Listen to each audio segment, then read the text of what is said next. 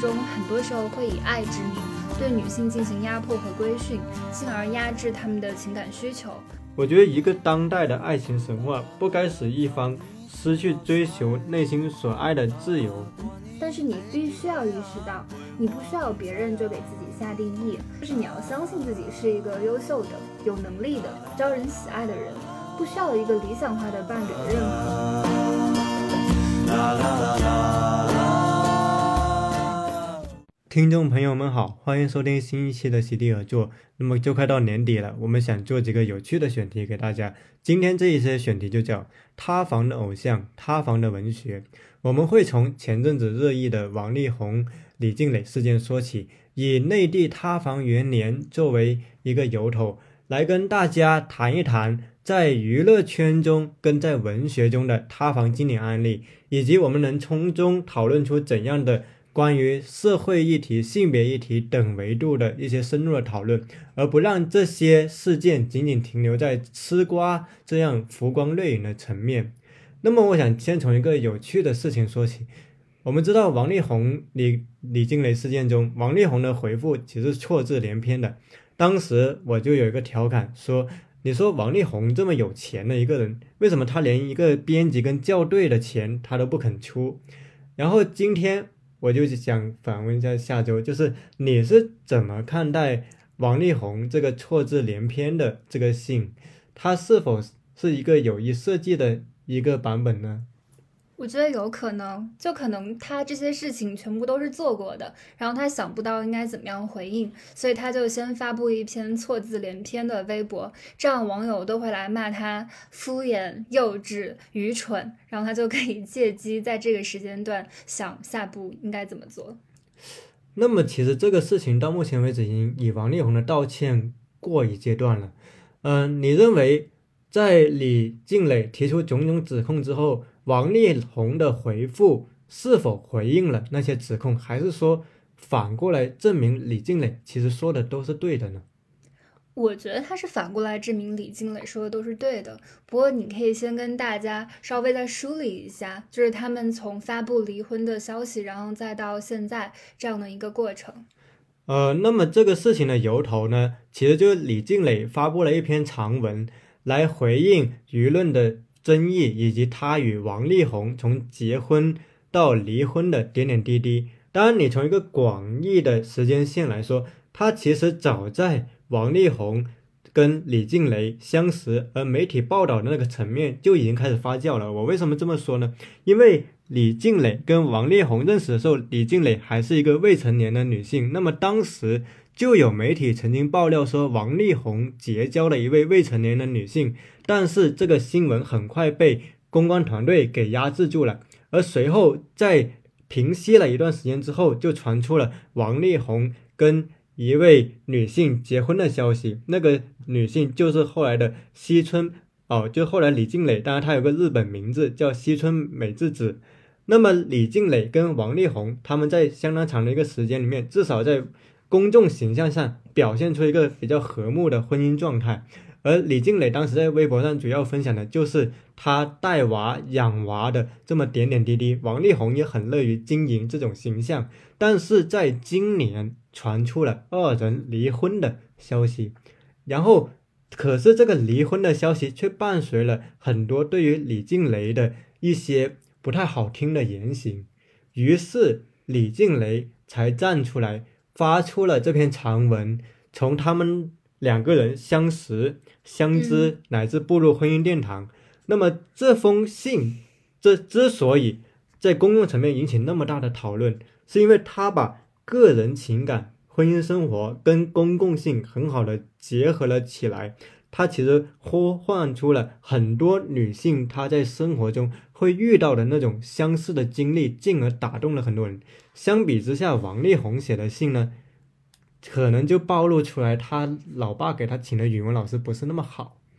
至少如果他请李静蕾当语文老师，可能就不是这个结果。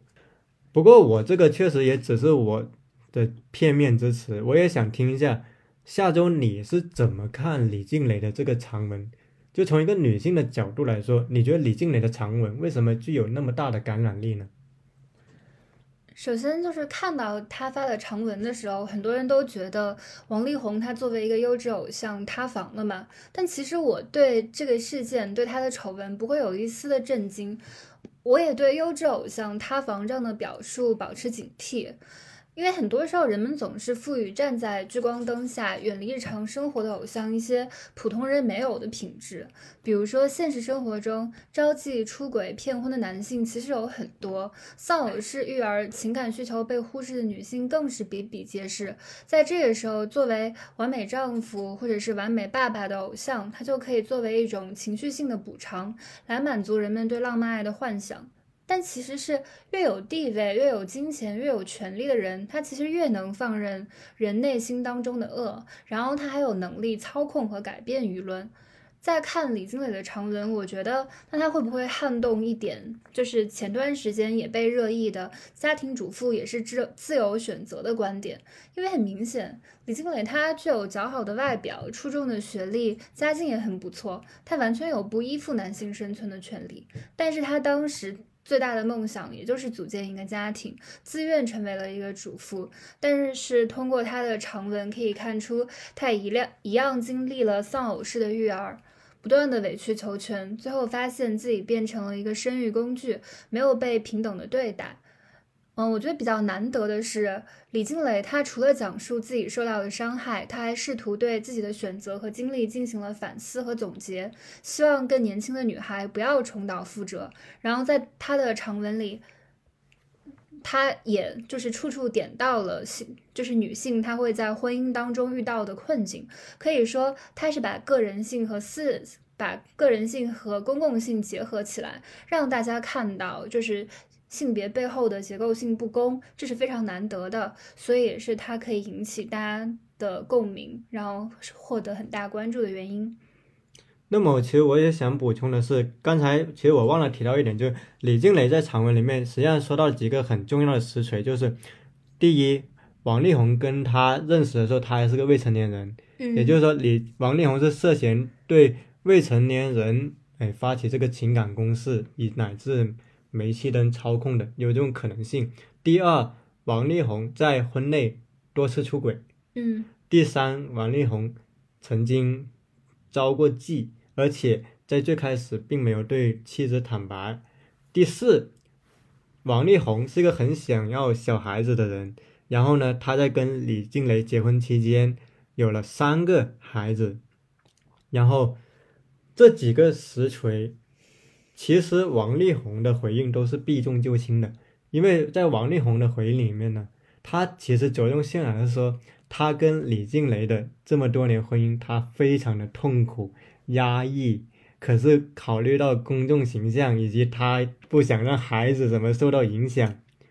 他就选择隐忍下去。我当时看了想，您为您那么痛苦，为啥还要三个孩子？难道这个行为是您被迫的吗？以及第二点，我觉得很重要的是，作为一个父亲，他其实缺席了。也就是说，在这三个孩子照看过程中，母亲承担了大量的工作，可是父亲因为种种原因，经常无法在家陪伴孩子。那么，我们这时候要讨论的一个议题是：你父亲自私的把这三个生命。带到了这个世界，你又没有尽到这么一个基本的陪伴的责任，那么这个难道本身不就是你作为父亲一个非常失职的地方吗？可是很可惜的是，王力宏的回应里面对这些实锤都是避重就轻，以至于他的种种回应才会显得非常的无力，而他的公关团队最后可能也只能选择这种。不得不尽快止损的做法，也就是说，马上道歉，息事宁人，以暂时退出娱乐圈，作为这个舆论的消减。而同时令我感到有些无力的是，我会发现从吴亦凡到王力宏等等事件，我们会发现公众对他的所谓的商讨，最后只停留在了那个涉事的男明星退圈，或者说暂时牺牲。就结束了。可是我想反问一句：那当时推吴亦凡或者王力宏的那些幕后的人，难道没有责任吗？比如在吴亦凡这个事件中，他涉嫌用这种哄骗的行为，去让这些未成年人的女性去进入到这个骗局的时候，这背后的链条，难道仅仅是吴亦凡这一个人的责任吗？我觉得，如果是这样，那未免也太天真了。如果我们看韩国的案例，可能就特别明显，就是这些明星虽然他挣了特别多的钱，但实际上他们也只是一个更大的权力的后台的提线木偶。我们今天倒了一个吴亦凡，倒了一个王力宏，可以只要你这个后台没有被进一步的追溯，就会再继续量产另一个吴亦凡、王王力宏。只是他可能以更加三好学生的面目出现，这个是我自己想补充的一点。然后我进而想问下周的是，其实在这个事情中有一个很重要的术语是被提到的，叫做煤气灯操控。嗯，那下周也可以给我们科普一下，到底什么是煤气灯操控呢？煤气灯操纵，它其实来源于一部电影，叫做《煤气灯下》。然后这个电影它讲述了男主人公，他为了霸占女主人公的财产，就刻意引导她变疯。因为女主人公总是会看到煤气灯它忽明忽暗，但是他当他每一次问男主人公的时候，男生却说他从来都没有。根本就没有发生这样的事情，然后说他是他的精神出现了问题，然后这样的场景重复多遍之后，女主人公的认知就被扭曲了，然后就开始自我怀疑，也许他是对的，煤气灯根本就没有忽明忽暗，然后到最后他就根本就没有办法相信自己，然后精神分析师罗宾斯特恩博士他写了一本书，叫做《煤气灯效应：如何认清并摆脱别人对你生活的隐形控制》。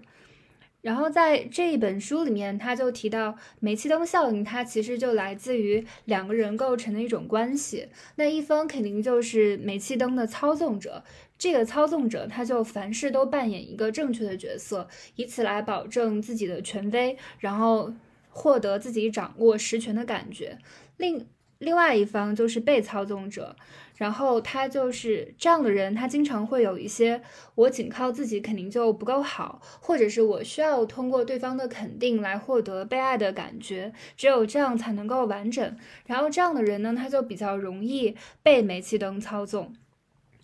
那么其实我也想补充一点的是，就是煤气灯操纵它其实非常隐蔽的，它是利用了我们深处的恐惧。担忧以及那种被理解、被欣赏和被爱的渴望的情绪，因为我在读那个罗宾斯特森的他的相关的著作里面，他其实也提到，就是在煤气灯操控之中的操纵者，他为了达到自己的目的，会使用一切必要的手段去控制他人，他们往往将自己置于感情中的主导地位，并且希望自己是影响被操控者的。唯一的来源，而他在这个过程中会让那个被操控者不停停的、不停的怀疑自己，担心自己做的不够好，进而在这种过程中占据一种他来占据一种权力的主导地位，去操控对方的一种心理。我在读到这本书的时候，他其实也说到了煤气灯操纵者在关系中可能出现的九点迹象。这九点气象其实有助于我们去辨析怎样的人可能是煤气灯操纵者。第一点就是以自我为中心，较为自恋；第二点就是他会利用你的弱点进行嘲讽、攻击、批评你的一举一动，达到贬低你的自身价值的目的；第三点，他会树立权威，假装自己无所不知。你可以脑补一下那些经常会让你觉得自己是个白痴的人。第四点就是他会试图让你相信，除了他们以外，所有人都在欺骗你，也就是说，只有他是为你好的。第五点就是他会让你觉得你的想法并不重要，听他的就好了。第六点，让你怀疑自己的理智。第七点，他会给你一些甜头，不断的使用正强化和负强化去操纵你，迎合他们的要求做事。第八点。他会倾向于选择性记忆，有时他会否认自己说过的话、做过的承诺。第九点，由于他认为他自己的形象是高大的，因此一旦出现问题，他就习惯推卸责任。那么第十点就是他会善于扭曲事实，给出一个既长又非常复杂的论证过程，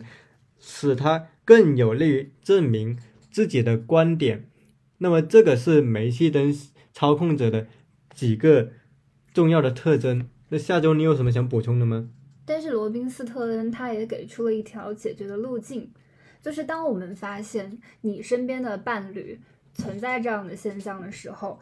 怎么样解决煤气灯操作问题？其实核心非常简单，就是你要相信自己是一个优秀的、有能力的、招人喜爱的人，不需要一个理想化的伴侣的认可。当然，就是罗宾斯特恩他也说这一点做起来非常的难。但是你必须要意识到，你不需要别人就给自己下定义，也就是说，你不要管那一些具备了煤气灯操纵者的伴侣怎么想，你都要认为，你都要意识到自己就是一个有价值、值得被爱的人。当你意识到这一点的时候，你就踏出了通往自由的第一步。你要明白自己的自我认知不是由煤气灯操纵者决定的。然后提到这个，还想再补充一点的是，因为。李金磊发了长文之后，王力宏的爸爸他也就是发文章回应了嘛。嗯，然后在这个时候，李金磊他后续就是的回应是，王力宏的爸爸他回应的那个会让我非常的愤怒，因为他试图用钱息事宁人，让李金磊声称自己是因为情绪失控他才发的那些话。然后就想到每日人物之前他有发过一篇香港为什么有那么多疯女人的文章。我觉得这其实就是很多有权势的男性的惯常策略，就是但凡这个女性她不听话，她试图反抗对方的权威，不想做那个逆来顺受、忍气忍气吞声的牺牲者，就会被塑造成疯女人，让别人觉得她是疯子，她正当的权利也没有办法伸张。但是李金磊他也在微博里说，他自己拒绝做这样的疯女人，因为他知道他一旦委曲求全，一旦退让了，那他之后他也没有办法在这个社会上生存下去。因为一旦被当做疯女人，他任何的主张、任何的诉求、任何的情感都会被当做是失去理智，所以是不可信的。那然后我也想问你，就是。截止到目前，双方一来一回回应了非常多嘛。那网友也觉得李静蕾锤得非常的厉害。那你如何看待二人的回应？哎，夏志文，其实我想到，你有没有发现惯常的对呃女当事人的污名化是主要有三条路径。第一种，污蔑这个人是一个唯利是图的女人。嗯。第二种，污蔑这个人是疯女人，也就是精神上有问题。第三种，以这个女人的国籍跟意识形态说话，污蔑这个女人可能是一个不爱国的或者政治不正确的女人。对这个你说的这个，就是在王力宏他后来他发的那个微博里面，他就把。李静他就说了那个李静磊的日本的名字，但是后来在李静磊的回应当中，他就有说这是王力宏试图运用近日高涨的民族主义情绪，想要让把这样的情绪导向那个李静磊，但是李静磊有说，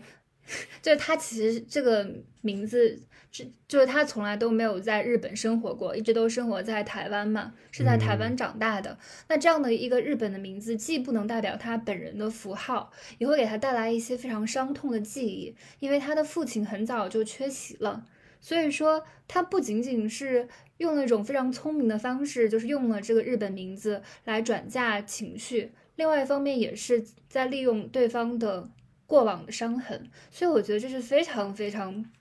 不道德的，其实就是鸡贼嘛。你看他俩恩爱的时候，他叫他李静蕾；他俩撕逼了，他叫他西村美智子。对，他想和好了，又叫李静蕾。你说这语文不好的人，这方面的弯弯绕绕倒是挺多的呀。那你那其实你问我，我怎么看他们的回信呢？我其实第一点我就想说，你王力宏早点叫人家教教你学语文多好喽。那第第二点就是，就是王力宏，他至少在各个公开的层面，这些实锤他其实是默默认了。为什么？他就没有压根没有一个真正的回应，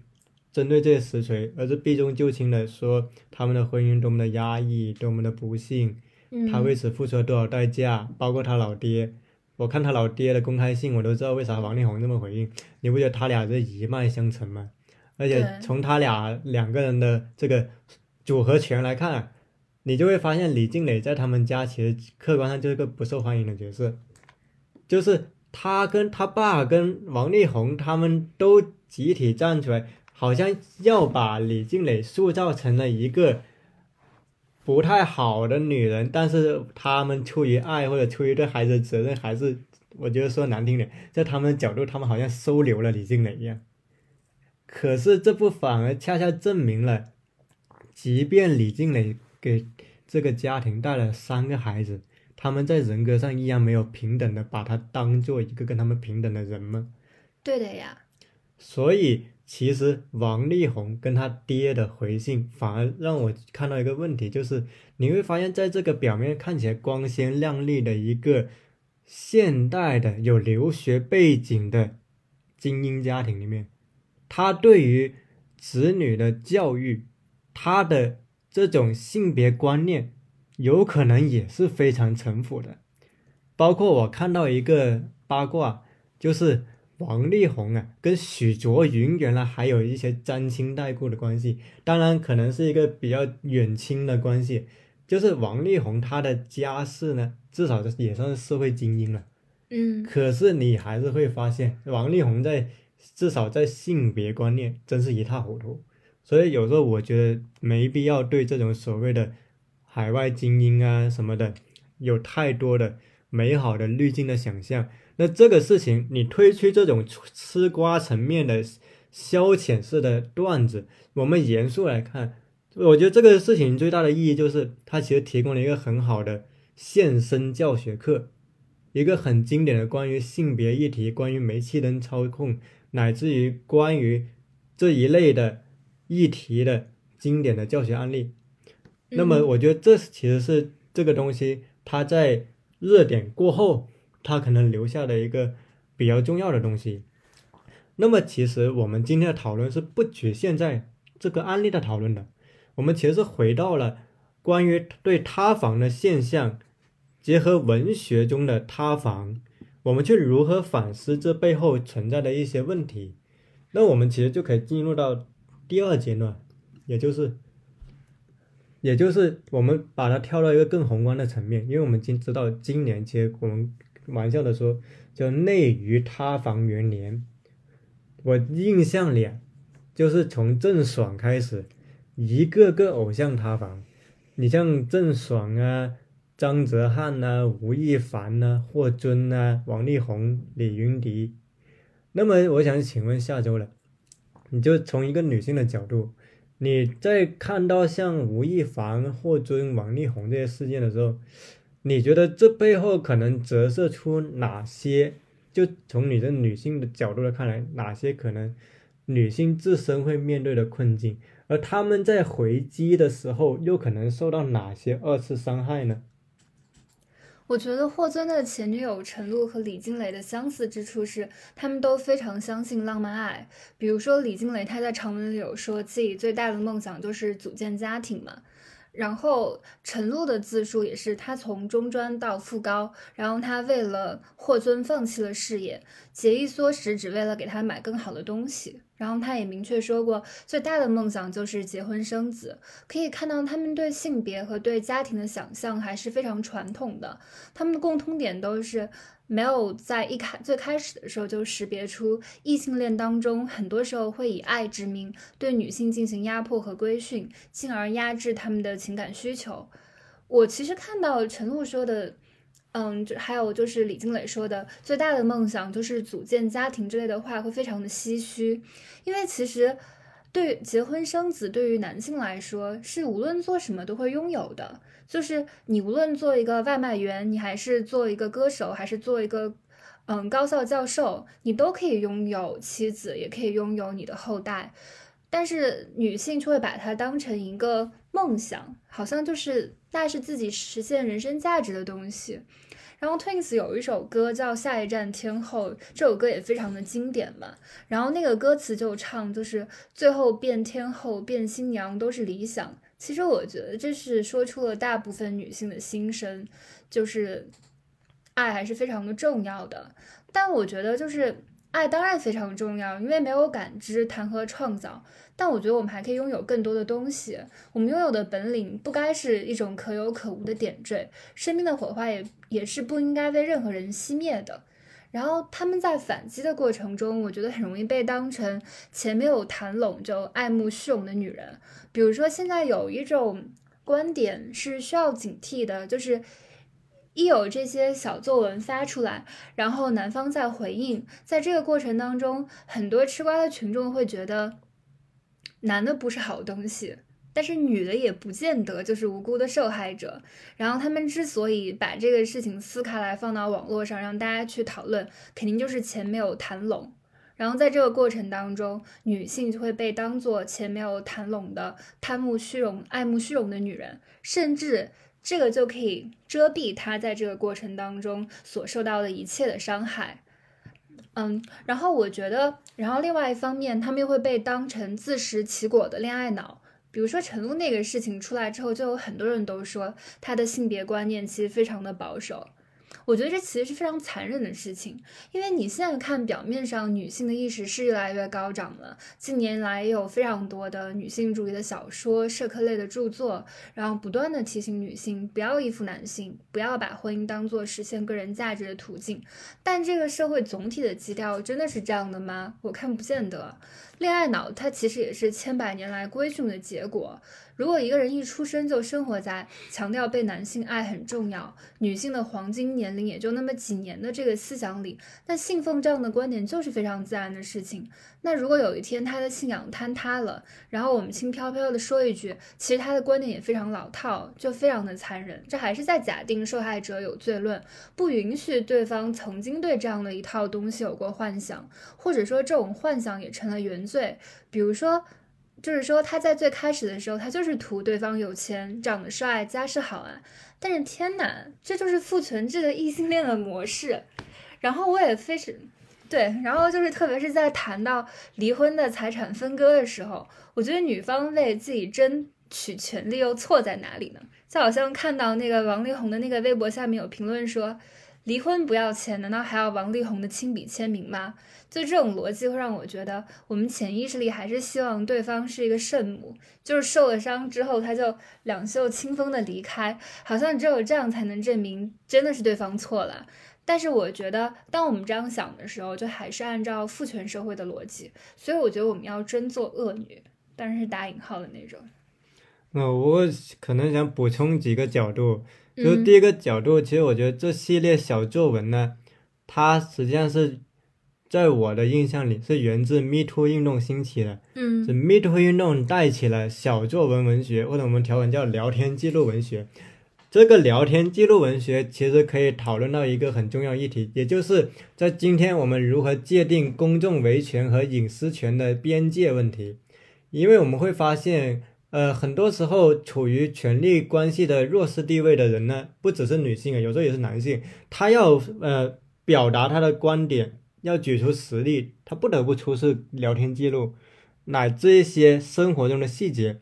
这种在传统定义里叫隐私的东西，但是在维权的时候又不得不拿出来。那这个时候你能说它叫侵犯隐私权吗？好像这个隐私权的观念在这里其实需要进一步讨论的。以及第二点就是，也是很多人会讨论，他们说，哎，他们会说，你们 Me Too 的运动者呢，呃，那么喜欢在舆论上搞小作文，那万一你们诬告了怎么办？其实我觉得这个这个观点其实也是。欠缺一点逻辑的，为什么？因为他发出他的声明，如果你是冤枉的，你是完全可以跟他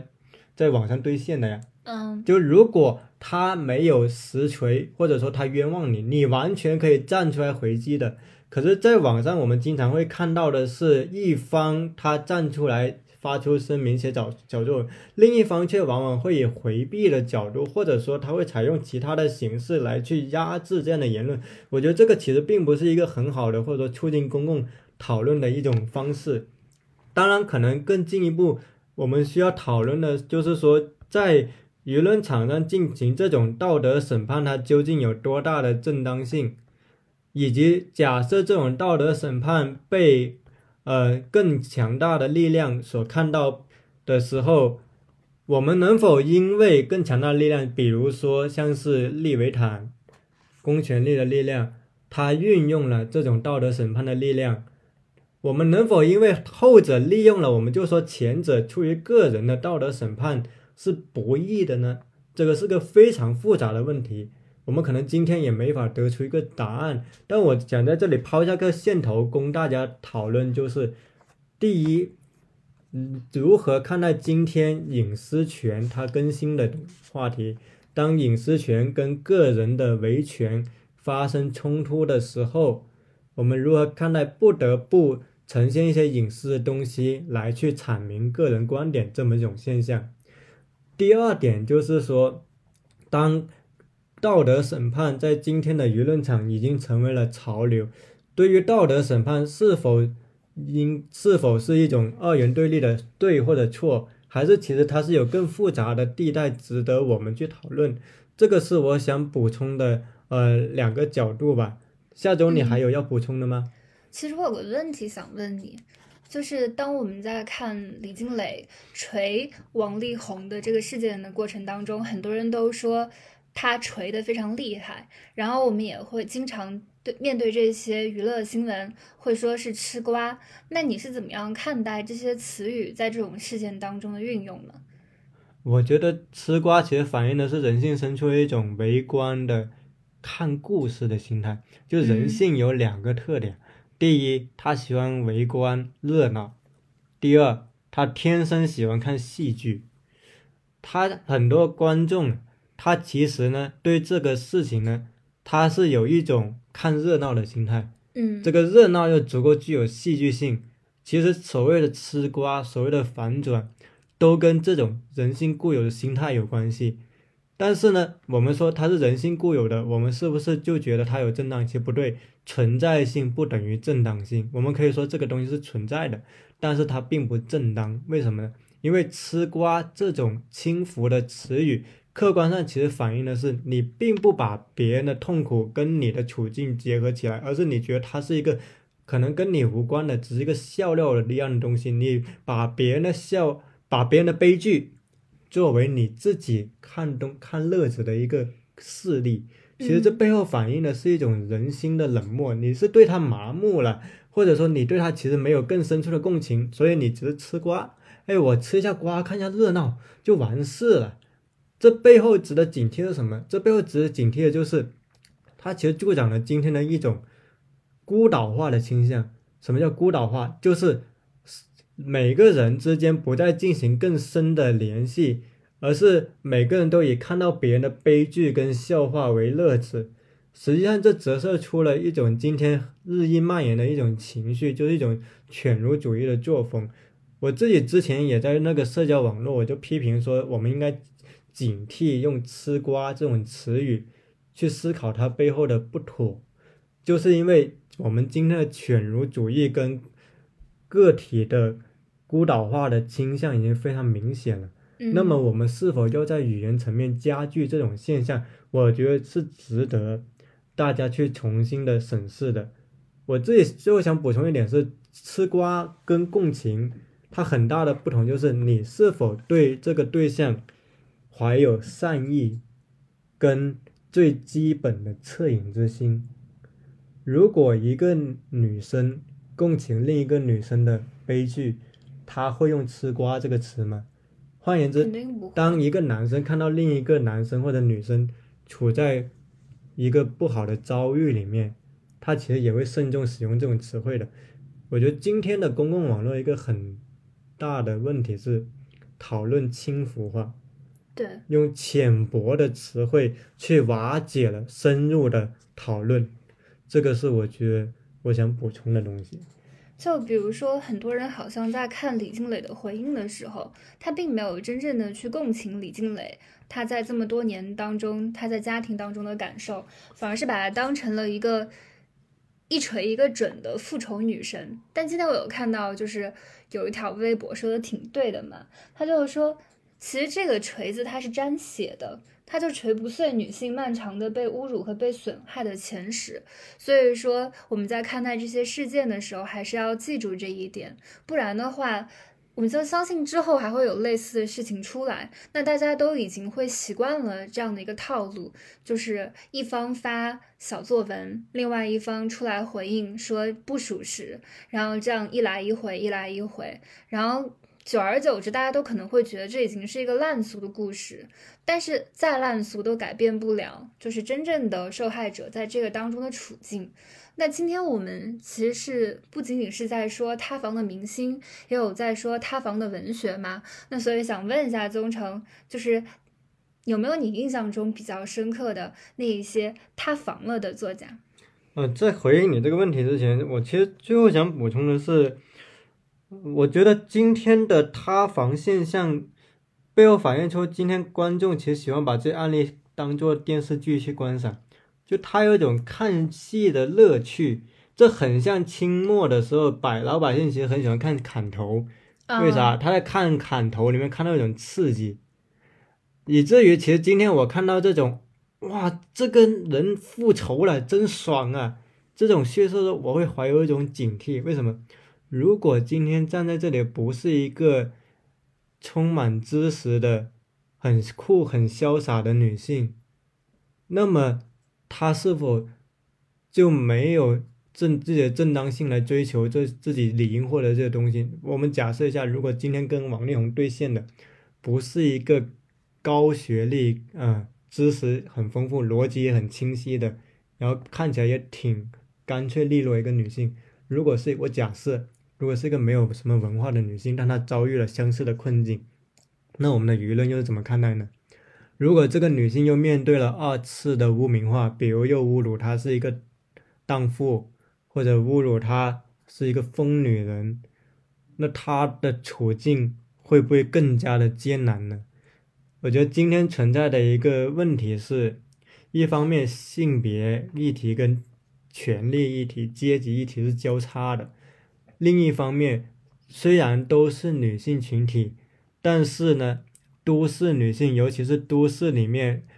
享有知识特权、权利特权的女性，以及跟没有享有这些特权的女性，她所遭遇的境遇是天差地别的。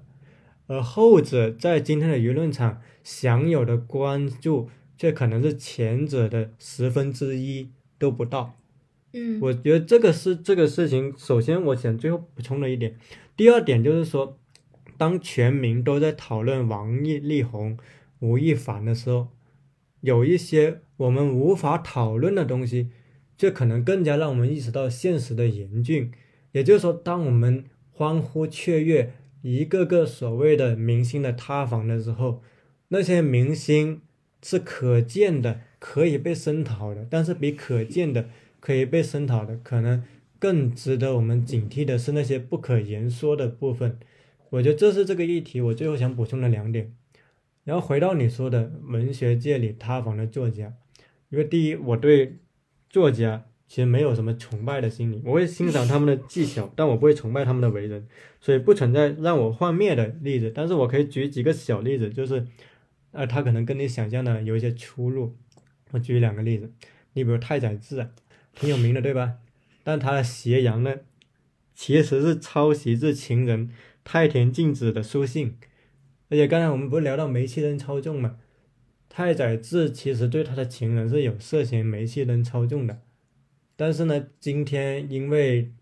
太宰治的情人呢，他也在舆论场没有享有多少话语权，太宰治却是被捧为呃日本国民作家的一个人物，所以关于他，实际上是赞誉多过了这些批评的，这是第一个例子。第二个例子，其实是我挺喜欢一个作家陀思妥耶夫斯基。我们现在都说他是伟大的文学家、思想家，我也很喜欢他的作品。但他有一个故事，有一个东西，就是他其实也在结婚中曾经跟他人有过那个出轨的案例。当然，我们可能要考虑到时代背景。但是呢，他有趣的是，他在跟情人交往的过程中，实际上他们发展出的是一种。主奴辩证法的关系，也就是说，这个东西微妙的是，他跟他的情人，一方面是主人跟奴隶的关系，另一方面好像他们两个人既选择了这种关系，可是随着这个关系的进展，情人却又对这个关系表现出了痛苦以及渐渐所不能承受的这么一种感觉。也就是说，当我们回顾这些作家的所谓的塌房案例的时候，一方面有非常典型的塌房的例子，另一方面其实有很多更复杂的情境值得我们去讨论。就比如说像陀思妥耶夫斯基，他跟情人的关系，我们能仅仅用道德败坏去形容吗？恐怕也要打一个引号。不过我现在又想到，与其说我们对这些艺术家或者是作家更加的宽容，不如说是可能很多人都不知道他们有这样的一面。比如说这些明星八卦，那它是你打开现在的主流的社交的软件，它就会弹出来的。然后身边所有的人都在说这个事情，那你自然而然就会去了解他的私生活，就是非常不道德的、值得去批判的一面。但是。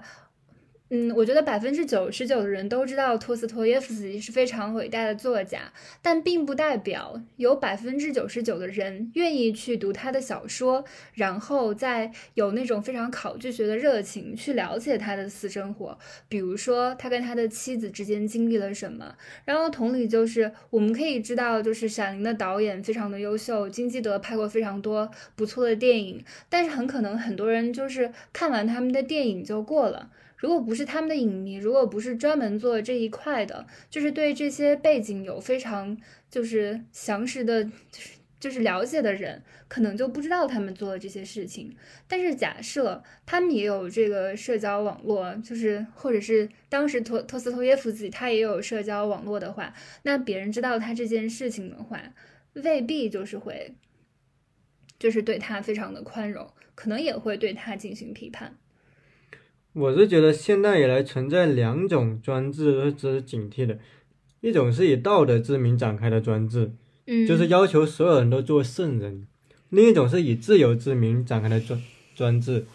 就是他要他自己是自由的，可是他又用传统的道德来要求他的爱人。比如我们经常会看到很多男性文人精英啊，他说到自己的时候就说我们要践行一种现代的自由观念。可是呢，他又要求他的妻子做一个贤惠的老婆，我觉得这其实是一种不太好的双重标准。包括你刚才说到这个问题，其实他指向的一个问题是：我们能否因为他人的成就而去宽宥了他的暴行？那么更进一步说，是当现代以来越来越多的人以自由、以伟大作为。避重就轻他的暴力行为的时候，可是二十世纪乃至十九世纪很多暴行都是以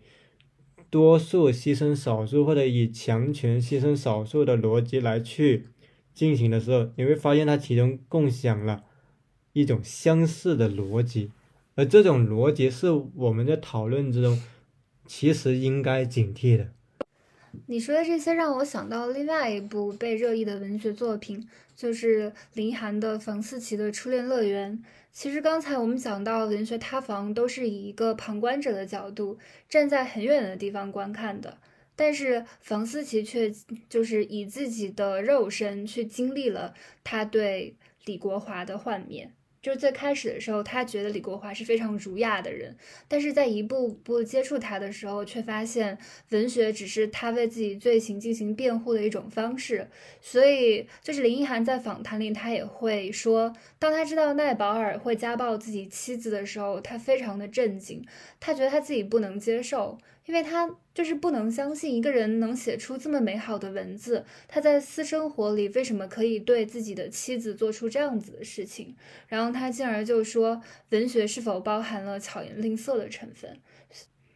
嗯，其实我又想到一件事情，就是今天我们一方面会特别的追究公众人物的道德行径，我其实认为。这种对道德行径的追究，乃至于这种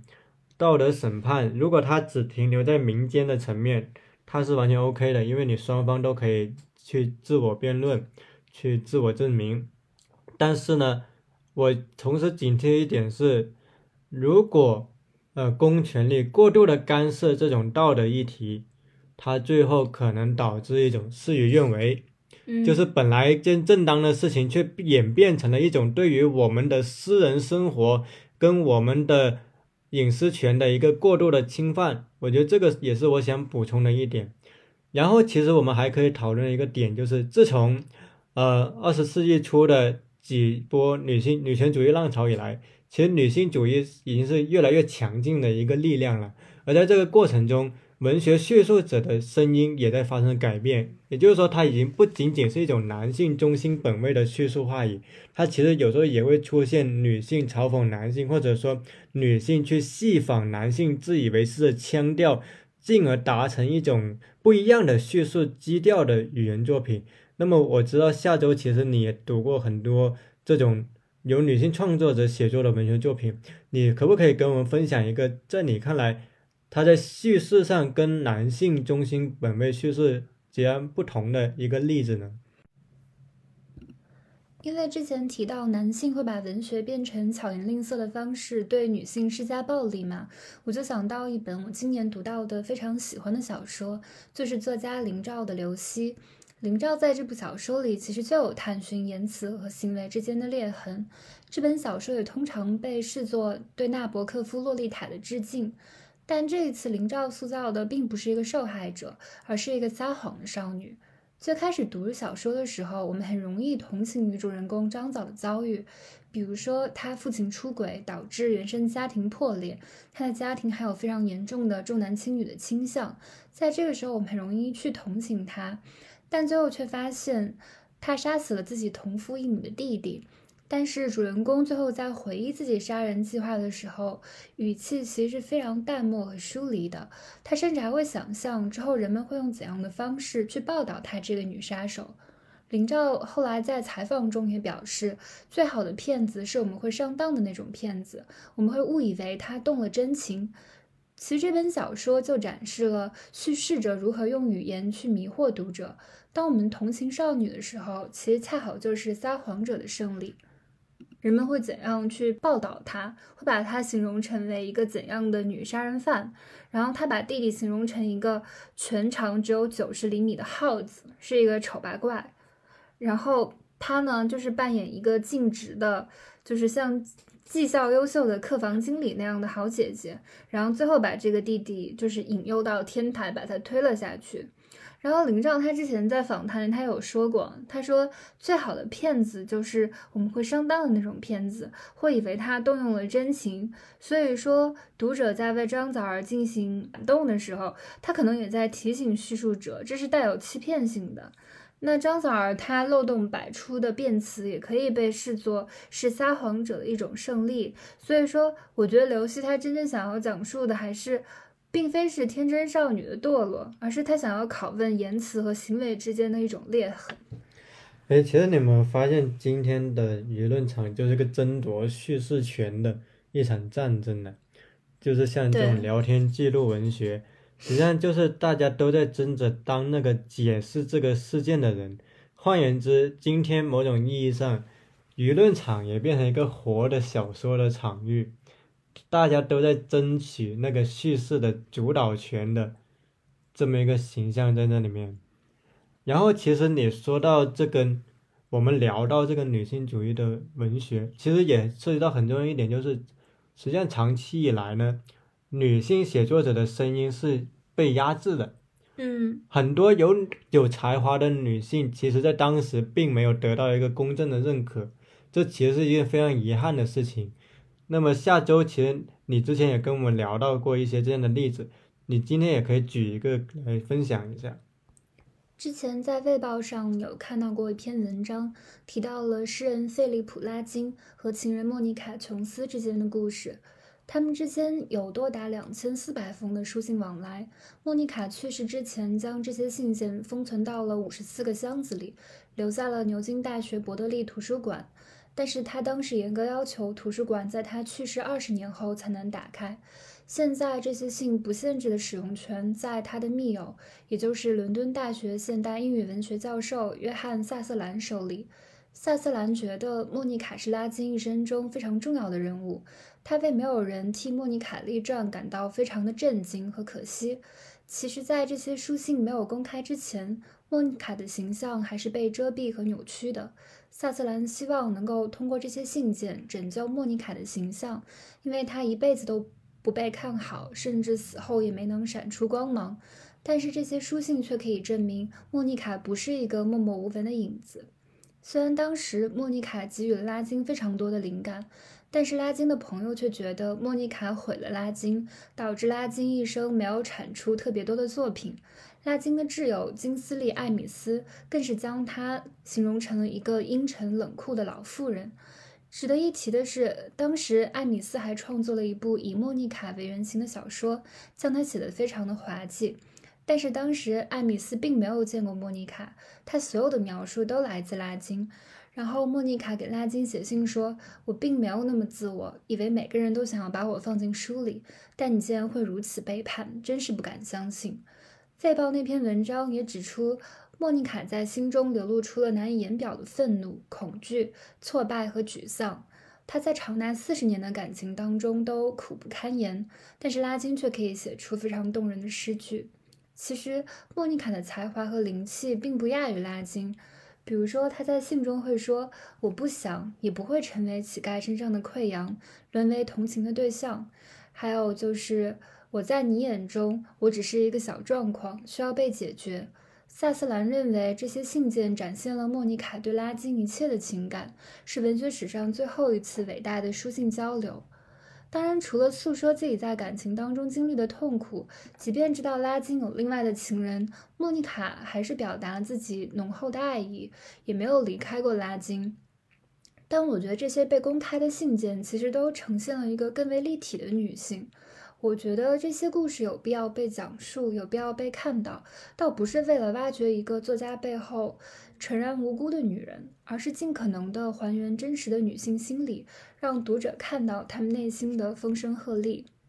你说这点其实也让我想到文学历史上热衷于生产一种妻子为丈夫奉献的叙事。嗯，但是我今天其实挺我在阅读这些作品的时候，其实我挺反感这种叙事的，因为他们实际上并没有公正的看到，至少在这个关系里面。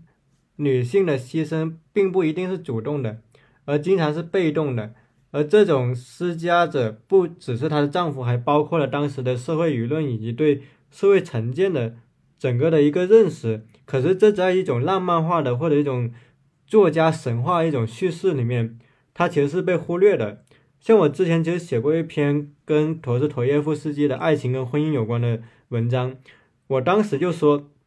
其实尽管。他的妻子安娜在家务上的付出是出于自愿的心态，但是这种自愿的背后也跟社会潜移默化对男性和女性分工的偏见有关。男主外女主内的叙事在俄国同样流行。当我们为陀思妥耶夫斯基、托尔斯泰、契诃夫等文学作家喝彩的时候，我们却罕有的能看到女性的面貌。女性往往以作家的妻子、情人、红颜知己的面目出现。但是女性自己的创作，她们跟男人无关的那些生活部分，在男性中心本位的叙事里，其实是被掩埋的。所以，安娜跟陀思妥耶夫斯基的爱情神话固然美好，可是我自己却希望在新的时代，这样的神话能够越来越少，因为它无论是出于多么冠冕堂皇的辞令，本质上还是一方为另一方在事业上所做出的牺牲。而整个社会在漫长的时期一度把这个事情视作理所当然，因此，如果非要为这期播客做一个结尾的话，可能我会想说，在今天，比起女性为男性作家奉献的爱情叙事，我更乐于看到男性为女性创作者分担事务，或者爱情与婚姻关系中双方对生活事务出于平等的协商与分工。毕竟。追求追求理想不是男人的特权，做家务也不是女人生来就有的责任。我觉得一个当代的爱情神话不该使一方失去追求内心所爱的自由。这其实是我最后想补充的东西。那我们今天这次播客就到这里了，我们下期再见，拜拜。